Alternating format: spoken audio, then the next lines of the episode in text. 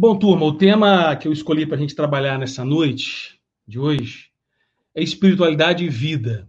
É um tema que me parece oportuno, me parece que é importante tocar nessa questão, é, tentar provocar de alguma forma em nós todos uma reflexão, né, e, no certo sentido, até uma inquietação, né, usando aí uma, uma pedagogia de Rubem Alves, né, que é causar um certo desconforto a fim de que a gente consiga se movimentar e, e, e sair né, do, do, da nossa zona de conforto e a gente agir, atuar no mundo e fazer acontecer a coisa é, de fato, tá bom? Por isso o tema espiritualidade e vida.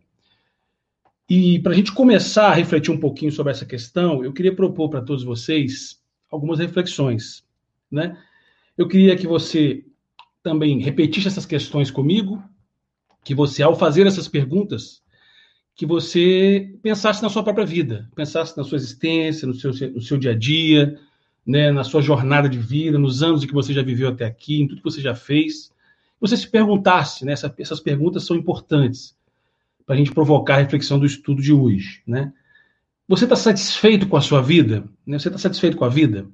Você reconhece algum sentido na vida? Você se sente feliz, realizado? Afinal de contas, você vive por quê ou para quê? Em algum momento já se sentiu vazio? Sentiu angústia, indignação, conflito? Já sentiu que algo está errado? Isso é importante, né? Já sentiu que algo precisa mudar na sua vida? Ou mudar na vida, na realidade, na existência? Essas são perguntas e muitas outras iguais e parecidas, e você pode estar agora pensando, passando milhões de perguntas semelhantes na sua cabeça, né? Porque essas perguntas também é importante que elas nos façam pensar sobre a nossa própria vida, como eu disse, sobre a nossa própria jornada, nossa própria existência, é, tudo que a gente vem fazendo até aqui, né? É, que, ela, que elas provoquem também uma reflexão sobre o que nós realmente queremos né, para a nossa existência. São perguntas existenciais, essa é a questão. Né? Poderiam ser resumidas nesta questão aqui, que me parece uma questão central e uma questão que, que impulsiona essa reflexão que eu quero trazer hoje para todos vocês, para todos, todos nós na noite de hoje. Afinal de contas, qual é o sentido da existência? Qual é o sentido da existência? Qual é o significado da vida? O que nós estamos fazendo aqui nesse planeta? O que nós estamos fazendo aqui nessa realidade, nesse mundo? Qual é o sentido da existência. Preste atenção e perceba que a pergunta ela tem uma, uma, uma expressão de sentido, na medida que ela indica uma direção. Ela, e, só, e ao indicar uma direção, ela pressupõe uma jornada, pressupõe uma caminhada, né? pressupõe movimento, né? pressupõe que nós vamos ir ao encontro de algo. Né?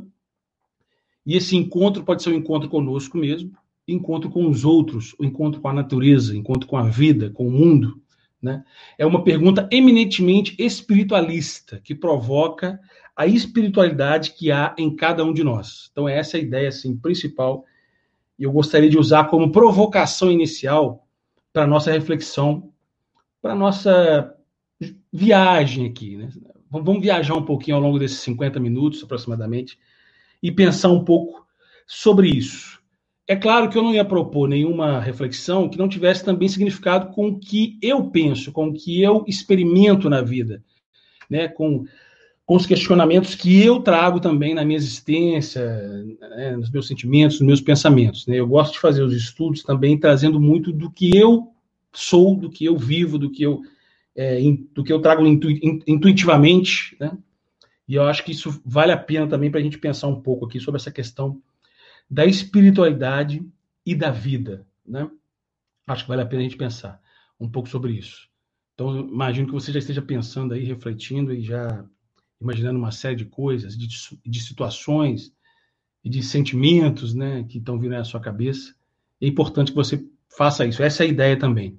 Evidentemente que a gente não traz essa palestra, não é o objetivo da palestra trazer respostas definitivas e absolutas. Isso, isso é impossível. Isso seria é uma pretensão muito é, arrogante da nossa parte, de forma alguma. Né? Nós pretendemos, mais do que tudo, trazer perguntas, trazer questionamentos, né? provocar um movimento em nós. Essa é a ideia principal, né? Verdades absolutas, respostas definitivas, não nos compete, está numa outra dimensão, numa outra, num outro patamar aí que a gente não alcança, na minha visão, né? Bom, queria também é, destacar o seguinte, porque dentro do espiritismo há uma ideia, essa palavra espiritualidade, ela tem significado específico, né? Quando a gente fala espiritualidade dentro do espiritismo, ela está ligada à ideia dos, à ideia dos espíritos bons os guias da humanidade, os bons espíritos, os espíritos protetores, que nos ajudam, que, no, que nos auxiliam, que estão ao nosso lado, amparando a nossa existência, nos ajudando a superar as dificuldades da vida. Né? A espiritualidade, dentro do movimento espírita, tem uma, uma, um significado de espíritos que nos protegem. Né? Dos, o anjo guardião, numa, numa linguagem mais, mais é, de tradição judaico-cristã. Enfim, essa é a ideia que se tem dentro do espiritismo, mas eu não vou trabalhar essa ideia. Né? Eu não vou trabalhar a espiritualidade como se fosse um coletivo de espíritos que cuidam da humanidade, que cuidam de nós, né, como pessoa, como família, como sociedade, não. Não é essa a ideia. O que eu vou usar é que eu vou tentar trabalhar é a ideia de espiritualidade como transcendência e amor incondicional, como uma expressão da experiência humana e daquilo que a experiência humana tem de melhor, de mais positivo, de mais emancipador, de mais poderoso, né, de mais forte e, e vigoroso, né? de mais positivo mesmo, né? É, explorando aí as potencialidades humanas. É essa ideia que eu estou tentando trazer aqui de espiritualidade. Como eu disse, aí uma ideia de transcendência e de amor incondicional. Né? Transcendência, a própria palavra já diz muita coisa. Né? A ideia de transcender, né? de extrapolar, de ir além, né? de aplicar e viver um amor incondicional que é a capacidade de ir além das contingências e das limitações humanas. Ou seja, espiritualidade aqui é um exercício eminentemente humano de descobrir-se é, de descobrir-se além, melhor, de descobrir potencialidades, capacidades, qualidades e condições que nós acreditávamos que nós não tínhamos como seres humanos nós descobrimos assim forças, potencialidades, descobrimos é, energias, né, é, é, engajamentos que nós acreditávamos é, por uma série de questões que a gente, nós não tínhamos capacidade, que nós não temos capacidade. Então é romper esses limites é, de uma certa forma. Essa é a proposta de viver a espiritualidade. Eu destaquei aqui que ela é uma experiência humana. Humana. Por quê? Porque nós podemos viver a espiritualidade dentro e fora da religião. É evidente que na, na religião, no espaço religioso, a experiência religiosa ela pode nos, nos colocar em contato com essa espiritualidade.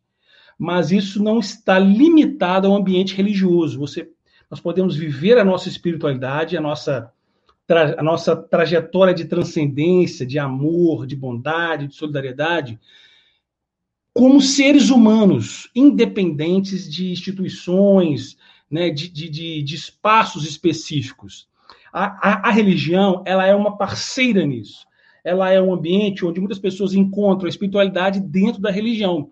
Mas não pode haver esse limite de nós vivermos, de nós praticarmos, exercermos a nossa espiritualidade dentro de uma religião, ou de uma organização, ou de qualquer outra instituição é, humana.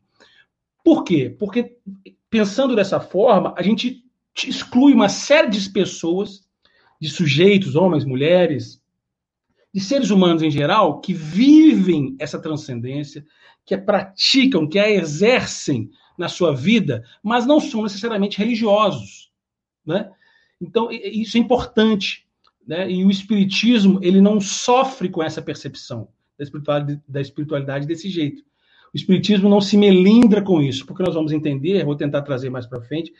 É, pelo contrário, o Espiritismo ele abraça essa ideia de espiritualidade, ele apoia, né, e ele tenta é, é, oferecer elementos para que isso realmente seja vivido dessa forma, como uma experiência eminentemente humana. Né? O humano que se descobre espiritual, né? ou vice-versa. Depois nós vamos trabalhar isso também um pouco.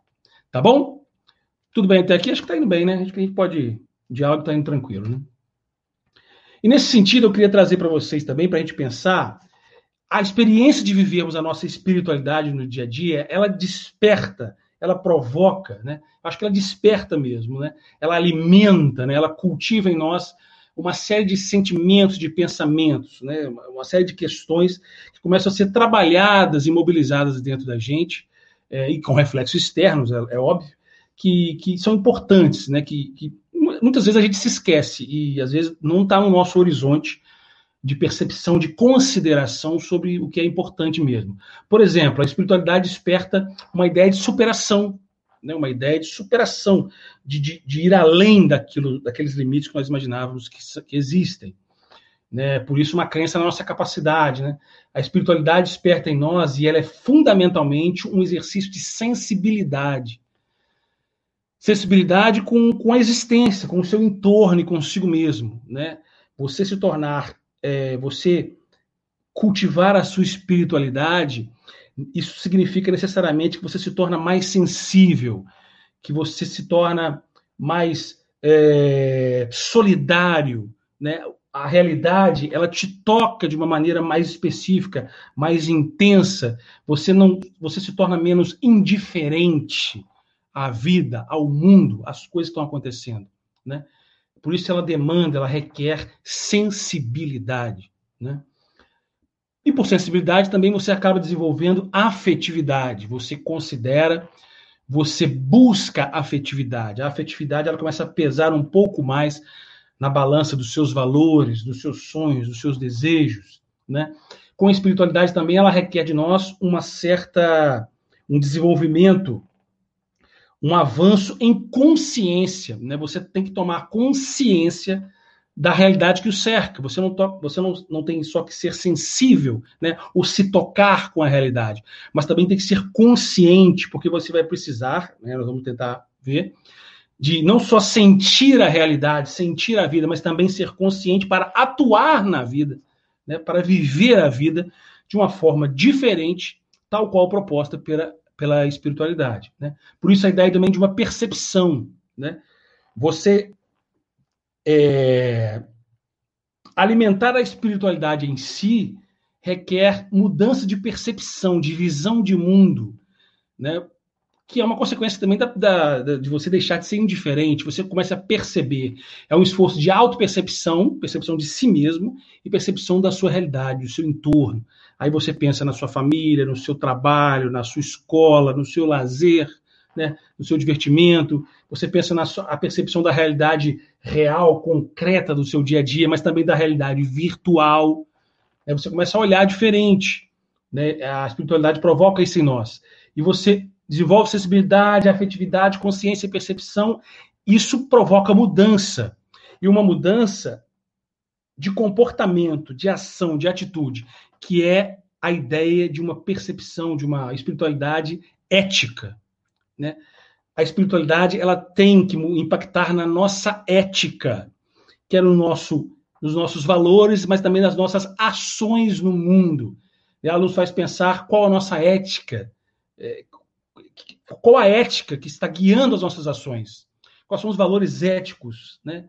São valores justos, são valores que têm um foco e um olhar na dignidade humana, no respeito mútuo, né? na justiça, né? na liberdade, é, na bondade, né? na honestidade.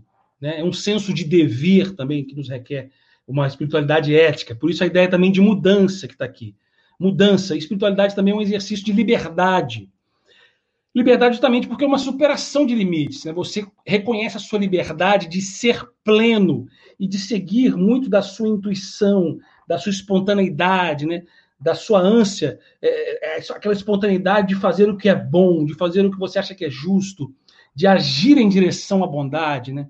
De exercê-la. E aí você pode imaginar uma série de contextos aí na sua vida né? Todo mundo tem, todo mundo experimenta, todo mundo vive esses momentos em que de repente você se depara com algo que te incomoda, que mexe com você e que, que você sente uma vontade né, de, de, de, exercer aquilo, de ser livre, né, e de repente tirar todas aquelas aqueles complexos, aquelas limitações, né, aquelas exigências é, coercitivas da sociedade, né, a etiqueta social para ser bom tal qual o coração nos pede. Né? É essa a liberdade que eu estou falando.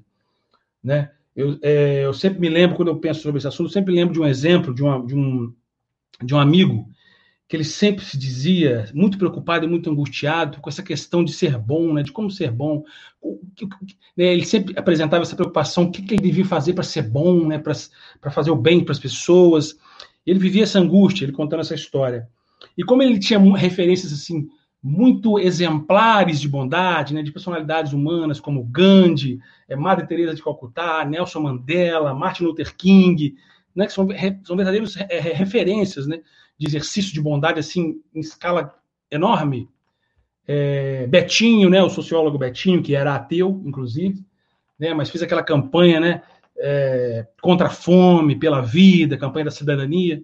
Então, esse amigo demonstrava essa angústia: eu preciso fazer o bem, eu preciso ser bom, como é que eu vou fazer, como é que eu vou fazer? E ele conta que uma vez ele saiu do trabalho, agoniado com essa ideia, atarantado com isso, de como fazer o bem. Né? E ele saiu do serviço meio desorientado com isso, ele saía do serviço, ele costumava sair e tinha que atravessar a rua para chegar do outro lado e, e pegar o ônibus e tal.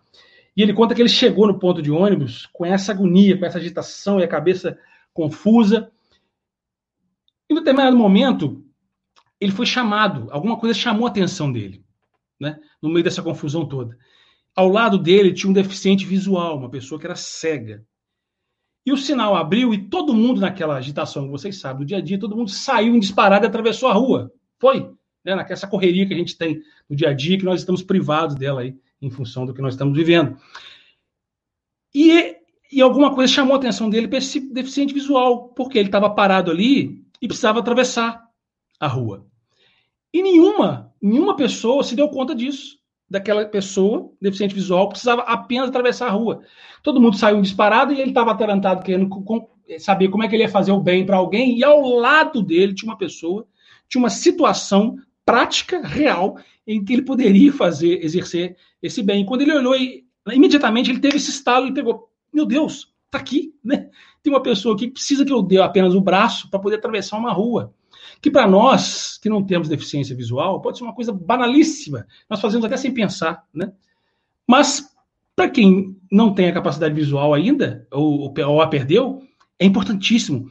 E nesse momento ele descreveu que ele se sentiu muito realizado, muito satisfeito, porque ele sentiu ali uma oportunidade simples, corriqueira, em que ele fez, ele canalizou, né?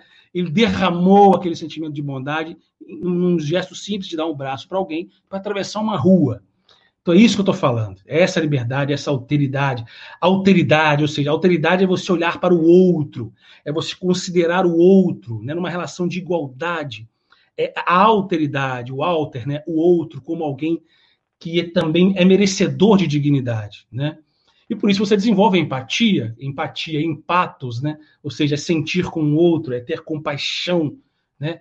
É estar ao outro, é tentar um esforço de sentir com o outro, de estar com o outro daquele, drama, naquilo que ele está vivendo, de considerar aquilo. E, obviamente, um elemento de indignação, né? Espiritualidade, ela tem uma um quê de indignação, né? Você olhar para aquilo e não aceitar que seja daquele jeito. Né? O seu coração ele pede que seja diferente. Você olhar para aquela dificuldade, olhar para aquela dor, olhar para aquele problema e não se dar por vencido e buscar formas. Primeiro você se indigna, né? Você fica indignado, fica possesso, né? Para usar uma expressão popular. E daí você se movimenta, e daí você age, você toma uma atitude. Né? Você não, não se acomoda, você mexe, fica mexido com aquilo.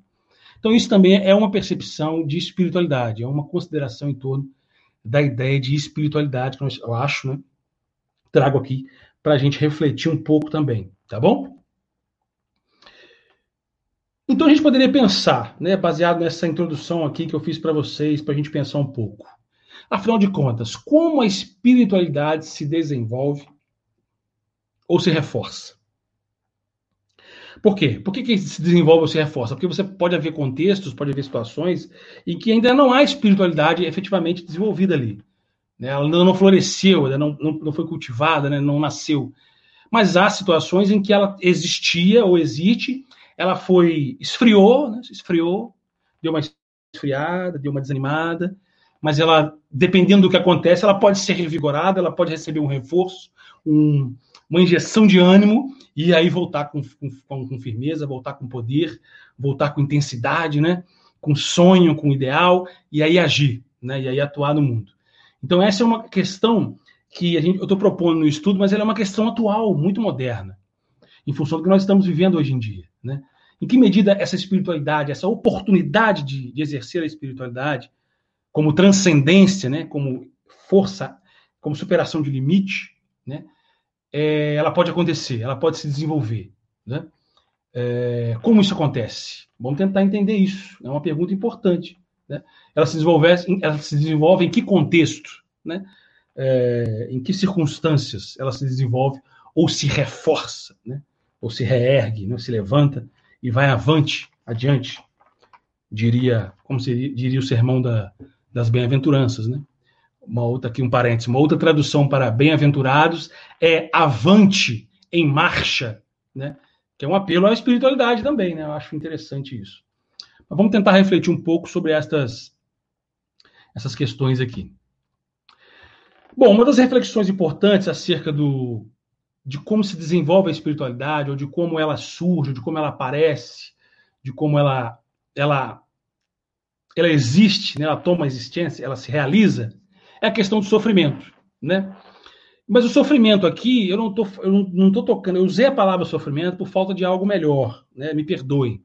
Mas sofrimento aqui é basicamente uma, é, é, é aquele contato que nós temos, é aquela experiência com a nossa própria precariedade. Né? Viver é, é, ter contato com a nossa precariedade, né? com a nossa fragmentação, com a nossa finitude, né? a ideia de que nós vamos acabar, a morte é né? uma realidade né? Às vezes uma experiência de falta de sentido na vida, né? Uma experiência de vulnerabilidade, como se você estivesse vulnerável, frágil. Então, sofrimento é nesse sentido, que nós temos um contato com a nossa própria fragilidade, né? Com a nossa própria incapacidade, às vezes. Você se sente incapaz, se sente impotente, né? Em muitos sentidos. Ou seja, uma situação de profundo desconforto sofrer. Sofrimento é isso, uma situação de desconforto. E aí, quando eu falo em sofrimento, por isso que eu não quis definir especificamente o que é, e eu não quero tomar a ideia de sofrimento como aquela ideia batida, né, massacrante, de culpa, né, de punição, né, de, de uma carga que se põe em cima. Não é isso que eu quero dizer. É o sofrimento como uma contingência da vida. Né? Viver é, é resolver problema. Então, sofrimento como um problema. A vida é um problema a ser resolvido. É isso que eu quero dizer quando eu falo de sofrimento como uma, um contato com a precariedade da existência.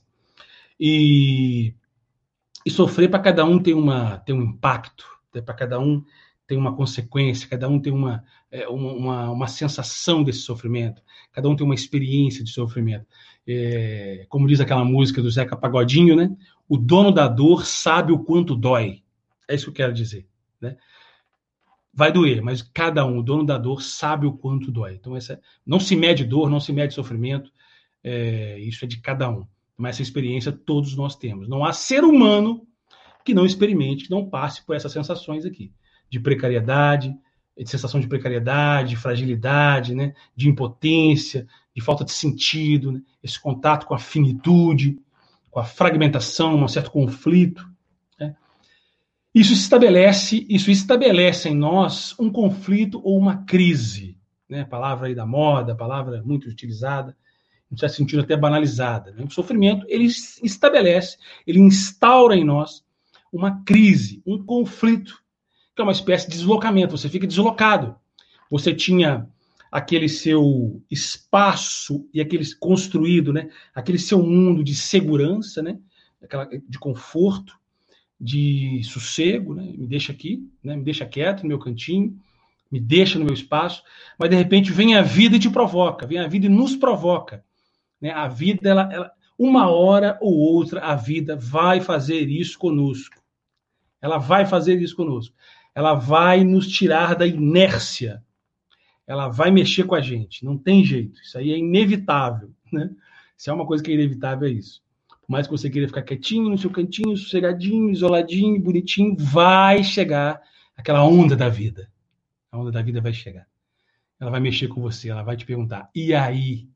E aí? Né? O que, que você vai fazer? O que, que você está fazendo? Para onde você vai? ela vai te provocar. Por isso que eu coloquei lá, ó, sofrimento. Ele é um espaço, um momento de provocação e de motivação. Esse é o pulo do gato, esse é o X da questão. Nos provoca uma busca de sentido mais profundo para a vida.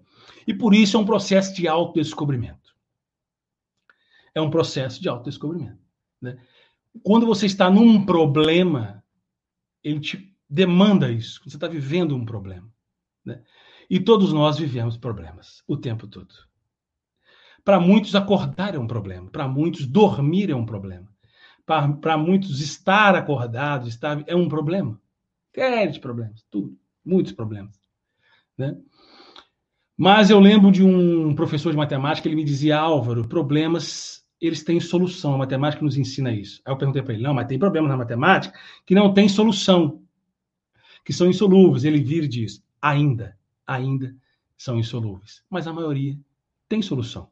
Né? Tem uma forma de você chegar à solução do problema. A matemática faz isso com a gente, nos ensina muito. Né?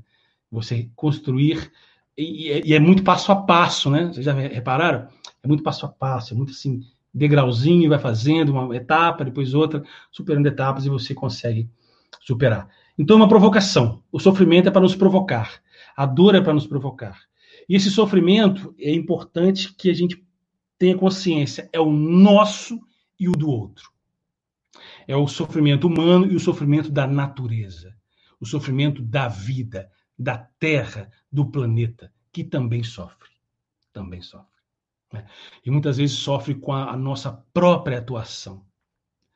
Dessa espécie que se, que se diz racional, que se diz inteligente, né? civilizada, a espécie humana que se diz superior, tão boa, tão melhor, mas que há momentos em que não parece que é assim, né? Sobretudo quando ela atua no planeta, né? Basta olhar as consequências que nós estamos vivendo aí, sérios, sérias em vários aspectos, né? Da nossa existência, da nossa vida. Bom, eu acho que a gente está indo bem, né? Acho que está tá dando para a gente desenvolver bem e, e eu espero estar tá provocando muito vocês, né? Tá colocando essa sementinha do incômodo que foi colocada em mim há muito tempo, é colocada todo dia, e eu acho que ela ajuda, eu acho que ela ajuda. É, é, Jesus foi um grande provocador, no certo sentido também. Eu tenho até uma palestra sobre isso. As provocações de Jesus, né? É muito pedagógico, muito provocativo, para que a gente possa, no certo sentido, buscar né, alguma coisa, algum aprendizado. Né? E aí eu me deparei com essa frase fantástica de Buda, né, que traduz muito do que a gente está querendo passar aqui hoje. Olha que interessante, minha gente. Toda espiritualidade é sobre aliviar o sofrimento. Vou repetir. Toda espiritualidade é sobre aliviar o sofrimento. É, é, esse é o material, essa é a matéria-prima, é a base da construção da espiritualidade. Né? Porque a nossa humanidade ela, ela, ela vive isso. Né? Sofrimento como esse desconforto né? Há quem diga, há correntes do conhecimento, da psicanálise, nascer já é sofrer. Choramos porque tomamos, tomamos consciência, né? sabemos que chegamos a um mundo e que esse mundo ele não é fácil. Ele não é fácil. Né? Mas também não vamos ver que ele, além de, ele, o mundo não é fácil, mas ele também é um mundo cheio de possibilidades. Né? Cheio de possibilidades, cheio de horizontes assim interessantes, né? de construção de coisas, né? e não de destruição. Né? Então, toda espiritualidade é sobre aliviar o sofrimento. Aliviar o sofrimento. Esse é o olhar da espiritualidade. Essa é a percepção da qual eu falei. Essa é a consciência que nós temos que ter. Né? Essa é a empatia. Está falando aqui de empatia, de alteridade. Está né? Tá falando aqui de solidariedade, de sensibilidade. Né? Buda foi muito feliz nessa frase. Né? Aliviar o sofrimento. Como é que você vai aliviar algo que você não percebe, algo que não lhe toca, algo que para você é invisível. E muitas vezes é uma invisibilidade oportuna, né? E muito confortável, sejamos sinceros, né? Muito também. A invisibilidade do sofrimento para muitos é muito confortável, é muito, muito tranquilo. Não, deixa aqui, deixa para lá, não quero falar disso não, deixa para lá, né? Mas há situações em que isso é, é impossível nós negarmos isso, né? Seja porque nós sofremos, seja porque nós passamos dificuldades, ou seja porque ela está muito perto da gente, né? Muito aqui ao lado, muito aqui, né? Coladinha, e aí não tem como a gente fingir que ela não existe, a gente fingir que ela é invisível, né? Que é um problema muito sério. Né? Quando você invisibiliza o sofrimento, você tira a possibilidade daquele sofrimento ser superado, daquela dor ser mitigada, né? E daquela situação ser transformada e melhorada. Não é isso? Pelo menos eu imagino que seja dessa forma. Não sei você, você vai pensando e vai refletindo sobre isso também, né? Então, em função desse pensamento de Buda, de que toda espiritualidade é sobre aliviar sofrimento, nós podemos chegar a uma, alguma primeira conclusão de que espiritualidade é transcendência ou uma força que mobiliza. Pense sobre isso. Pense sobre isso e vamos pensar isso na nossa vida. Na nossa vida naquele dia a dia em que nós acordamos, né, fazemos as nossas é, higiene, a nossa higiene, depois nos preparamos para as nossas atividades do dia, seja em casa, seja fora de casa, né, para os nossos objetivos, as nossas tarefas. Pense nisso, nesse espaço de transcendência como uma força que mobiliza. Num certo sentido, viver. Ainda que a gente não pense sobre espiritualidade, mas se você pensar na rotina que a gente que tem, viver é um pouco exercício de transcender. Porque para muitos de nós, é... já não há mais a vontade de viver. E quando a gente consegue se levantar e ir para a vida, e ir para o mundo, a gente também, no certo sentido, me ocorreu, que já está exercendo essa transcendência, já está aplicando essa força mobilizadora. Né? Sem oração, sem ir a um templo, sem estar recorrendo a algo que seja eminentemente religioso. Né? Aqui eu estou tentando despertar e, e apontar a espiritualidade que é viver. Viver é um ato de espiritualidade também. Né? Se você pensar. Porque é um ato de constante superação. É um ato de constante rever as coisas, reconstruir, recomeçar, tentar de novo, como diz a canção do, do grande Raul Seixas, né? Tente outra vez. Não não pense que a canção está perdida, pois é de batalhas que se vive a vida, né? Tente outra vez. Isso é, tem a ver com isso, né? Essa espiritualidade, porque às vezes você está pensando assim, poxa, o Álvaro está falando de espiritualidade, mas eu não estou não tô tendo pega, não estou identificando isso. Mas viver, num certo sentido, é um grande exercício de espiritualidade. Né? Como eu disse, porque é uma experiência humana e é da, da humanidade que nós despertamos a nossa espiritualidade. Né? É isso que eu quero dizer também, no certo sentido. Né? Mas a espiritualidade ela tem que estar conectada diretamente com a realidade. Não pode ser uma experiência alienada ou alienante. Não há espiritualidade efetiva se ela não tem contato com o real. Por isso eu quero tocar nessa questão, que é muito cara e muito comum a todos nós, que é a tão famosa e famigerada pandemia né, essa experiência difícil que pegou a gente assim de surpresa, a todos nós, todas as famílias, todos os espaços, todos os ambientes, né, todos os, os segmentos da sociedade, da vida, foram surpreendidos por essa pandemia, por esse contexto difícil, né, que, num certo sentido, é um contexto de sofrimento e que nós tomamos contato com a nossa própria precariedade, né, com a nossa fragilidade. A pandemia expõe a nossa fragilidade, expõe o sofrimento, é, a pandemia ela torna o sofrimento visível, né? o meu, o seu e o de muitas outras pessoas, né? e muitos sofrimentos que eram invisíveis até antes da pandemia, né? invisíveis mesmo. Né? Imagina aquelas pessoas mais sofridas, aquelas pessoas mais é, mais sofridas mesmo, aquelas pessoas mais marginalizadas, aquelas pessoas mais excluídas, aquelas pessoas mais é, inferiorizadas que tem, que existe na sociedade, né? Aquelas pessoas que estão no aspecto mais sofrido, mais desamparado da desigualdade que é a marca da nossa sociedade. Pensa nessas pessoas aí. Estou falando das pessoas que não têm acesso à saúde, que não têm acesso à renda, que não têm acesso a trabalho, que não têm acesso à moradia, que não tem acesso ao mínimo básico de dignidade humana. Né? Se nós aqui, que temos uma certa condição razoável, somos impactados por esse contexto de sofrimento da pandemia, você imagina essas pessoas com as quais muitas vezes a gente não vê, a gente não percebe, elas são invisíveis. Então a espiritualidade também nos requer essa, a percepção, que eu falei, desse sofrimento, dos invisíveis.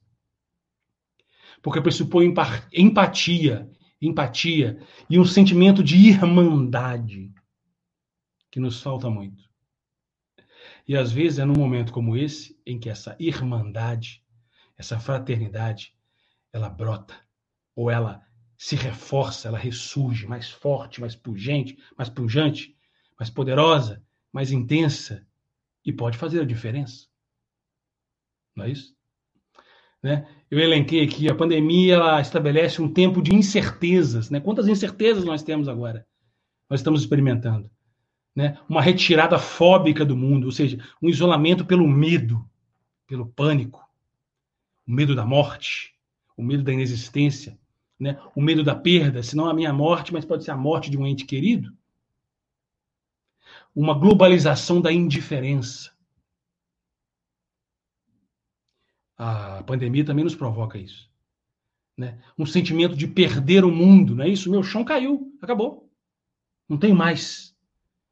Né? E você reflita isso em você e naqueles que estão em situações mais precárias. Como essas sensações aqui, elas são exacerbadas, elas são maiores ainda. Né? E de onde eles vão tirar força? Um estado do medo, né? despreparados para a emergência. Nós descobrimos, de repente, que estamos despreparados para a emergência. Despreparados, nós nos imaginávamos uma civilização é, plenamente estabelecida. E, de repente, vem uma situação dessa e diz: não, não é bem assim um sofrimento coletivo mundial, né? E que ele impacta em dois campos, em dois espaços, em dois segmentos da humanidade, do ser humano, individual e coletivo, né? Do ponto de vista subjetivo e objetivo, que, é eu quero dizer. Né? A pandemia, ela nos coloca em contato com um sofrimento subjetivo e objetivo. Subjetivo por quê? Porque ela nos causa ansiedade, inquietação, né? medo, fobia, angústia, saudade, não é uma saudade, não é? solidão, irritação, desesperança, apatia, desânimo. É, são coisas e muito mais. Você pode estar pensando em inúmeras outras, né? De sensações que, que esse momento de pandemia causa intimamente, nos provoca intimamente. Mas também objetivamente, exterior, ou seja, no meio, na sociedade, desemprego, doença, fome, né? violência, sobretudo familiar, contra a mulher, né? a fome dos mais pobres, né? importante isso, né? um prejuízo, ou seja, problema de renda, de é, uma monotonia, ou seja, ausência de lazer. O lazer mudou, né? Pauperização, o isolamento social, intolerância, xenofobia, né? que é o ódio ao outro, ao diferente, ao externo, né? protecionismo, quer dizer, uma atitude dos governos de se proteger, né, de, de, de, estabelecer fronteiras, de afastar o outro, né, um certo instinto de autopreservação, que é o que aparece para nós aqui. Então é um contexto subjetivo e objetivo, ou seja, ele é pessoal e ele é social, ele é coletivo também, ele é partilhado. E isso é extremamente estrutural, está na estrutura da civilização, mexeu com as bases da civilização. Isso mexe com a gente. A estrutura social, a estrutura coletiva, mas a estrutura interna. Porque é um fenômeno ecológico, ou seja, ele é total, ele é holístico, sistêmico. Né? Ele abalou a estrutura como um todo, a ecologia como um todo. ecologia no sentido de que nós, nós, nós vivemos num sistema orgânico, a organicidade da vida. Né? Todos parte, todos são parte de um todo. Isso mexe com todo mundo. Mas ao mexer, ela estabelece também um desafio, que, é que eu coloquei aqui ao lado. Ela é um desafio, é aí que eu quero chegar, é um desafio. A, espiritu... a, a pandemia, ela provoca uma espiritualidade desafiadora. Ela desafia a nossa espiritualidade. Ela nos provoca.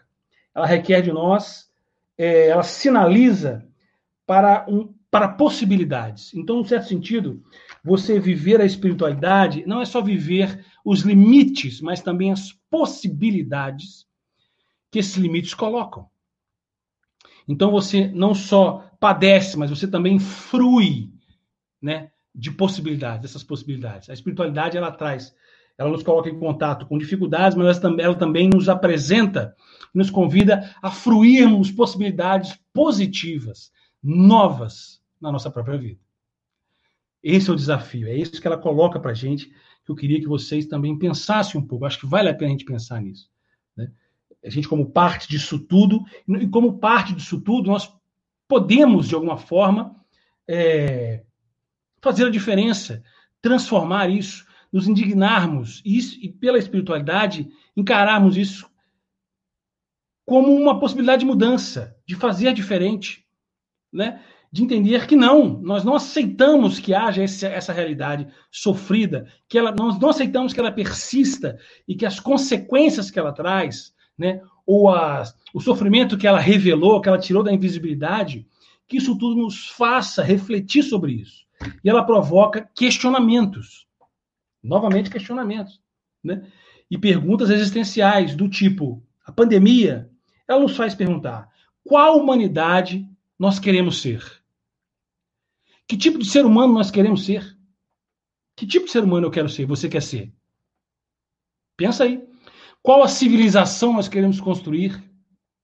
Desde agora, não só deixar como herança, não para o futuro, mas desde agora. Qual o nosso modo de vida? Qual o modo de vida nós queremos ter? Né? Qual a ética nós vamos realmente assumir e aplicar no mundo? Nós vamos continuar é, apáticos com relação né, ao consumismo exagerado, a, ao culto ao supérfluo, às injustiças, né, à exploração, à miséria, à pobreza, à doença. Nós não, nós não vamos nos indignar com a marginalidade do, do próximo, né? nós não vamos nos, nos, indignar com o abandono do próximo, com os, os, milhares de sofrimentos psíquicos que existem. Né? A depressão nunca foi tão grande, o pânico nunca foi tão grande. Né? Nós vamos continuar é, indiferentes a isso? Isso é uma pergunta. Qual a humanidade nós queremos ser? Né, o aspecto pedagógico da pandemia está perguntando isso para a gente. Porque não dá para ser como a gente sempre foi.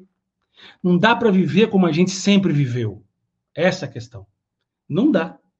Nós temos que pensar sobre isso, provocar a nossa espiritualidade e nos perguntarmos aquela pergunta lá do começo: qual é o sentido da existência? É isso que é a espiritualidade conectada com a realidade. E no, no caso aqui, a realidade que a gente partilha no dia a dia é a realidade da pandemia. Né? Como? Qual é o sentido da existência em função disso? Quer dizer, uma vida real, né? coisas reais que nós estamos vivendo, coisas concretas. Qual o sentido da humanidade? Qual humanidade nós queremos ser? Né? Essa é uma pergunta existencial, mas que tá aplicação prática, é de vida, de vida, né? que eu acho que a gente deve pensar é, muito sobre isso, porque a crise, né, nós estamos vivendo uma crise, eu falei, e crise, né, na sua definição mais é, comum, crise, ela necessariamente ela é excepcional e passageira. Não podemos ficar na crise, podemos permanecer na crise. É, o que nós podemos, o que pode acontecer é a gente experimentar uma outra crise, mas viver numa mesma crise não dá. Ela tem que ser necessariamente passageira e ela é excepcional, ela não é o normal, ela não é a rotina nossa, não pode ser, senão a gente não consegue prosseguir, não é? E por isso, por ser excepcional e passageira, a crise, no caso a pandemia, ela nos pede, ela é uma oportunidade para a gente ser, para ela ser superada e dar origem a um estado melhor de coisas. É isso. Essa é a questão. Essa é a oportunidade pedagógica da crise. Ela não é, ela é excepcional e passageira e ela é uma grande oportunidade primeiro de ser superada, mas de dar origem a um novo estado e melhor estado de coisas. Um novo mundo é possível. É isso. Superar limites. É a transcendência. Um novo mundo, um outro mundo é possível. É isso que ela está pedindo da gente. Né? Essa é a reflexão. Essa é, é, é a provocação que está vindo o tempo todo aqui para nós. E é essa que eu queria é, partilhar com vocês, que vocês pensassem muito, né? E, e, e, e trouxessem isso para as reflexões, para as cogitações de vocês, né? É, que eu acho que vale a pena. Eu acho que vale a pena, né? E dentro dessa reflexão, eu trouxe dois pensamentos de dois grandes pensadores, dois grandes humanistas e grandes espiritualistas do nosso tempo, né? Que eu acho que vale a pena para a gente pensar e tem a ver nesse contexto que eu estou falando aqui. Um deles é o Boaventura Souza Santos, um grande pensador, um homem engajado com a, com a humanidade, com a espiritualidade, um homem que busca um mundo melhor, né? É, ele tem essa frase aqui que me chamou muita atenção. Olha só que interessante. Se o atual padrão de civilização continuar, outras pandemias virão e certamente mais letais. O que ele está dizendo? Que o problema da pandemia ele é muito mais profundo do que apenas um vírus que apareceu aí. Né? A pandemia tem razões estruturais, ecológicas, na, na, estrutura da vida que a gente tem, do modo de vida que a gente está construindo. Né? Um modo é, explorador, um modo que consome, né? um modo que suga, um modo que só quer receber e não quer doar, não quer dar em troca. É isso. Né? Em geral, é assim que a humanidade está fazendo. A humanidade consome tudo. Comida, consome combustível, consome energia, né? consome é, o próximo, consome, consome, consome. Exagerado, exacerbado, desenfreado. E a alteridade, onde está nisso tudo? E a sensibilidade? E o carinho, e a gentileza e a fraternidade? Né? Nós vamos sugar a vida por completo? E aí, e o que será de nós depois? É isso que nós queremos? Né? Onde está uma existência sustentável?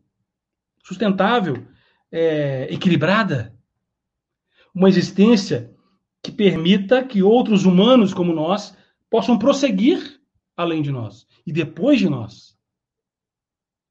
Né? É o padrão de civilização. Que padrão é esse? Um padrão opressor. Um padrão que privilegia o egoísmo e o orgulho. Né? Como diz Kardec, as nossas instituições elas entretêm né, o egoísmo e o orgulho.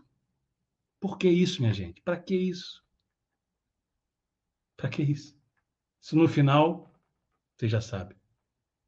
Né? Uma vez eu me lembrei de um documentário, Zeitgeist, muito legal. Você acha no YouTube, chama Zeitgeist. E esse documentário é fabuloso porque ele provoca essa reflexão na gente. E ele começa assim, filmando uma placa em que está escrito assim: Todos nós que aqui estamos, por vós aqui esperamos. Primeiro mostra a placa. No final do documentário, do vídeo, você descobre onde está essa placa. Ela está no cemitério.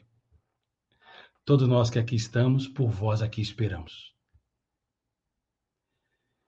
Qual é o sentido da vida? Se o final é o mesmo. Vale a pena animosidade, agressividade, vale a pena explorar, né? vale a pena agredir, vale a pena ser desumano ser antiético. Pensa nisso, gente. Pensa nisso. Outro pensador também fabuloso, um humanista assim de um coração imenso, Leonardo Boff. A pandemia do coronavírus nos revela que o modo como habitamos a casa comum, ou seja, o planeta Terra, a nossa casa comum, é a casa de todos. O modo como habitamos a casa comum é nocivo à sua natureza. Ele está partindo de um diagnóstico de que o ser humano está fazendo mal ao planeta e, consequentemente, a si mesmo. E que é preciso mudar. E que a pandemia é uma grande oportunidade para mudar isso. É uma grande, é uma janela que se abre de oportunidade para que a gente possa mudar esse nosso modo de viver. Né? E modo de viver é um modo de entender o mundo, entender a realidade e de viver a realidade. Esse é o convite da espiritualidade sempre conectada com a realidade, como eu estou falando aqui. Não, não deslocada, não alienada. Né? Não é uma espiritualidade que fica idealizando e contemplando.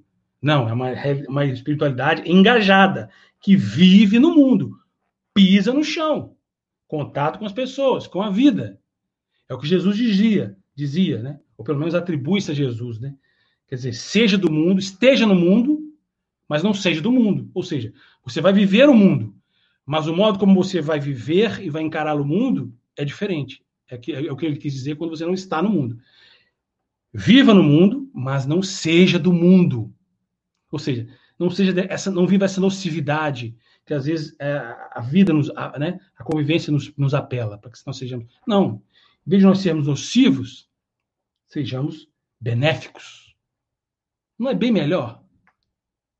Não é bem melhor ser benéfico? Né? Ser nocivo cansa, desgasta, né? só traz coisa ruim. Eu acho que você, eu, nós não queremos viver assim. Eu acho que não. Quem? Na ponte aí, quem é, quem é realmente viver de forma nociva, de forma degradante? Acho que não, não faz sentido. E uma espiritualidade conectada com a realidade. E aí eu me deparei com essa frase que ela subverte uma possível compreensão que nós teríamos sobre espiritualidade. Olha que interessante. Não somos humanos em busca de espiritualidade. Nós somos espírito num corpo procurando humanidade. Essa é a essência da ideia de espiritualidade que eu quero trazer para a gente hoje. A espiritualidade nossa, ela se revela na nossa humanidade e ela é corporal, porque nós estamos vivendo no corpo, vivendo na carne, na matéria, nas relações, no contato, na concretude da vida. A gente sente, né? Como diz a música, a gente ri, a gente chora. É isso. Isso é que é a ideia de num corpo, né? Numa corporeidade. Né? A gente sente, bate no peito, chora, né? Se movimenta. É o corpo que vive isso. Procurando a nossa própria humanidade, que pode estar perdida, mas só se procura aquilo que é possível de ser achado. Né? Como Jesus disse: buscai e encontrarei. Então você pode buscar. Buscar, somos espírito, aí já estou entrando na reflexão espírita, né? Para o espiritismo, somos espírito, num corpo procurando humanidade, procurando a nossa própria redenção. Que essa é essa é ideia, né? É, esse é o substrato, né? Esse, é isso que é saboroso nessa nossa reflexão, nesse nosso pensamento.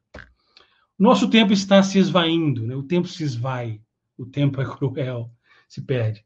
Eu acho que eu não vou conseguir expor todos os slides, mas eu queria chegar pelo menos nesse ponto, né? Em que eu vou tocar no espiritismo e, no certo sentido, na dimensão espírita que nos convida à espiritualidade.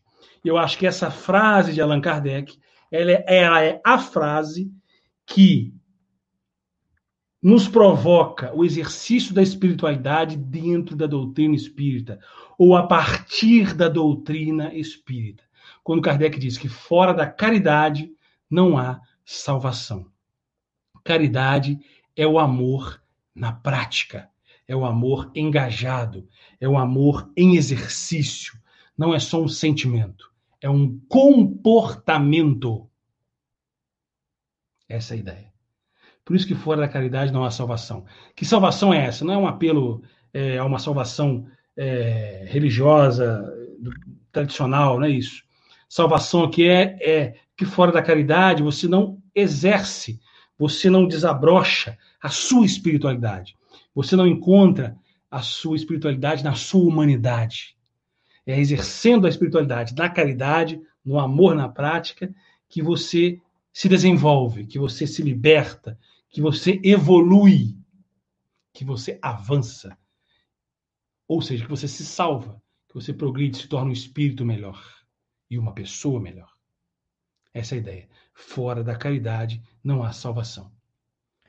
Esse é o lema espírita de que anuncia um florescer da espiritualidade em nós. Né? Que está dentro. Isso aqui é o lema da doutrina espírita. E caridade não no sentido de material apenas. Né? Para nós, a caridade ela é benevolência para com todos, indulgência para com as imperfeições dos outros e perdão das ofensas. Esse é o pilar da caridade para o Espiritismo, tendo Jesus como referência. Benevolência para com os outros, para com todos, aliás, com todos.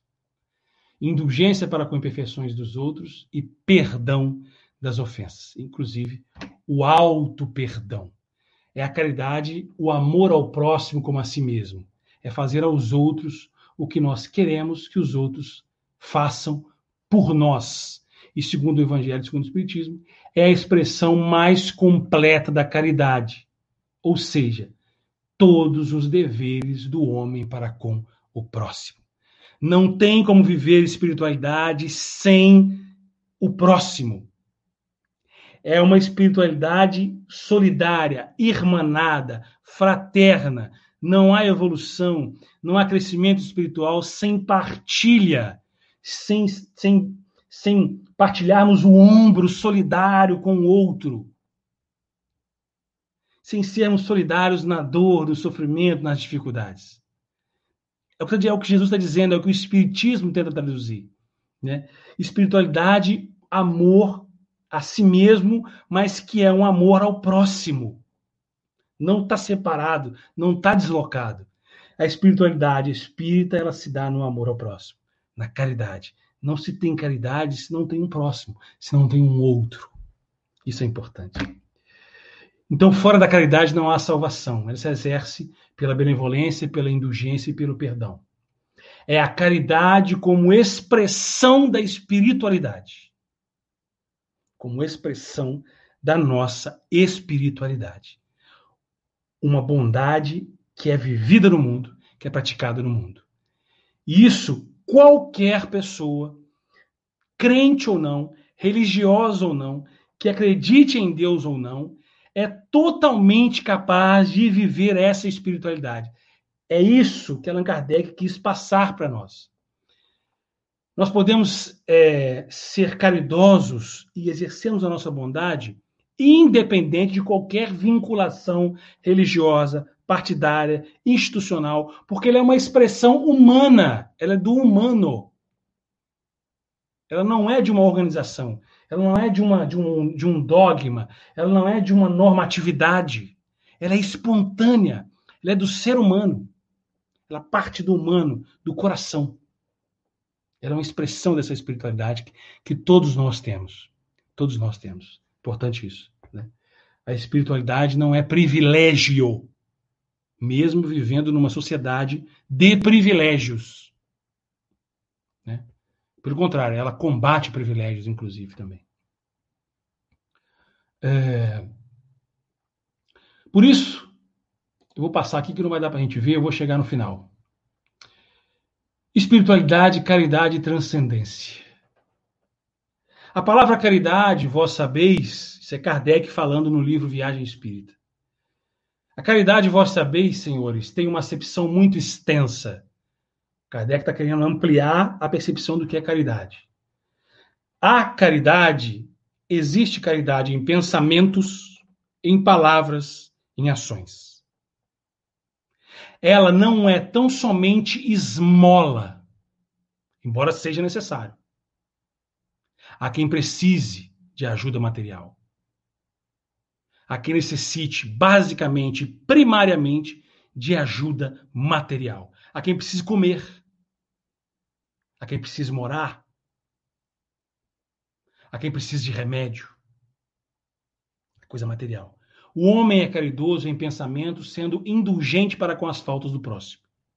Como é que você vai exercer sua espiritualidade em alguém se você tem reservas com relação àquilo que aquela pessoa é, ao que ela fez? Não dá. Indulgente para com as faltas do próximo. A caridade em forma de palavra nada diz que possa prejudicar o próximo. O que você tem dito? Quais são as palavras que saem das nossas bocas? Elas são palavras de esperança? ou de desesperança. Não é negar a dor, o sofrimento e os problemas. Mas eles precisam ser superados. É o que eu disse, a crise ela é esporádica e passageira. Ora, Ela tem que ser superada.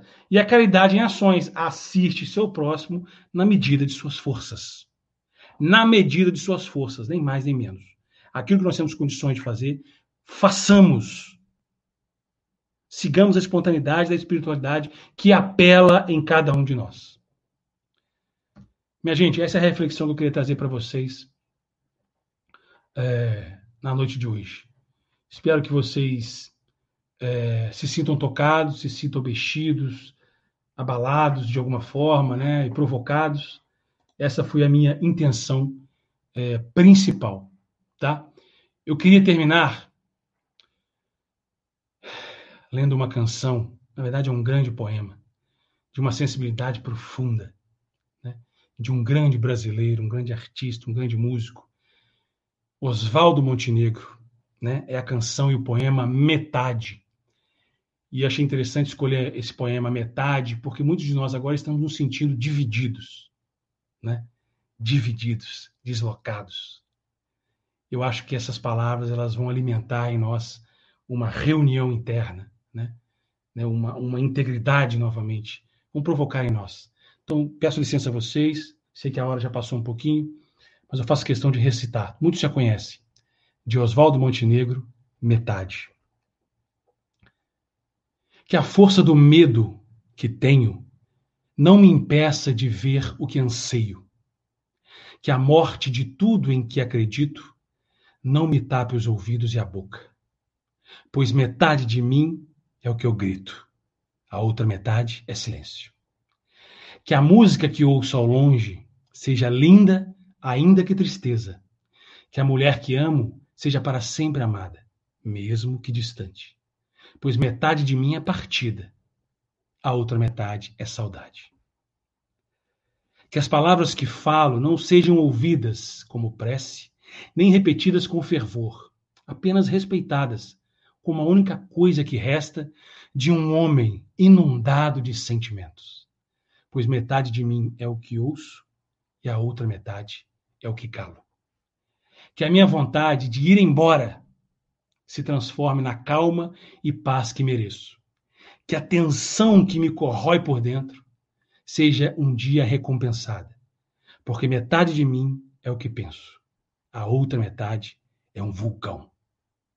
Que o medo da solidão se afaste e o convívio comigo mesmo se torne ao menos suportável. Que o espelho reflita meu rosto num doce sorriso que me lembro de ter dado na infância. Pois metade de mim é a lembrança do que fui, a outra metade eu não sei. Que não seja preciso mais do que uma simples alegria para me fazer aquietar o espírito, e que o seu silêncio me fale cada vez mais, pois metade de mim é abrigo, a outra metade é cansaço. Que a arte me aponte uma resposta, mesmo que ela mesma não saiba. E que ninguém a tente complicar, pois é preciso simplicidade para fazer florescer. Pois metade de minha plateia, a outra metade é canção. Que a minha loucura seja perdoada, porque metade de mim é amor e a outra metade também. Obrigado, gente. Fica com Deus. Um abraço.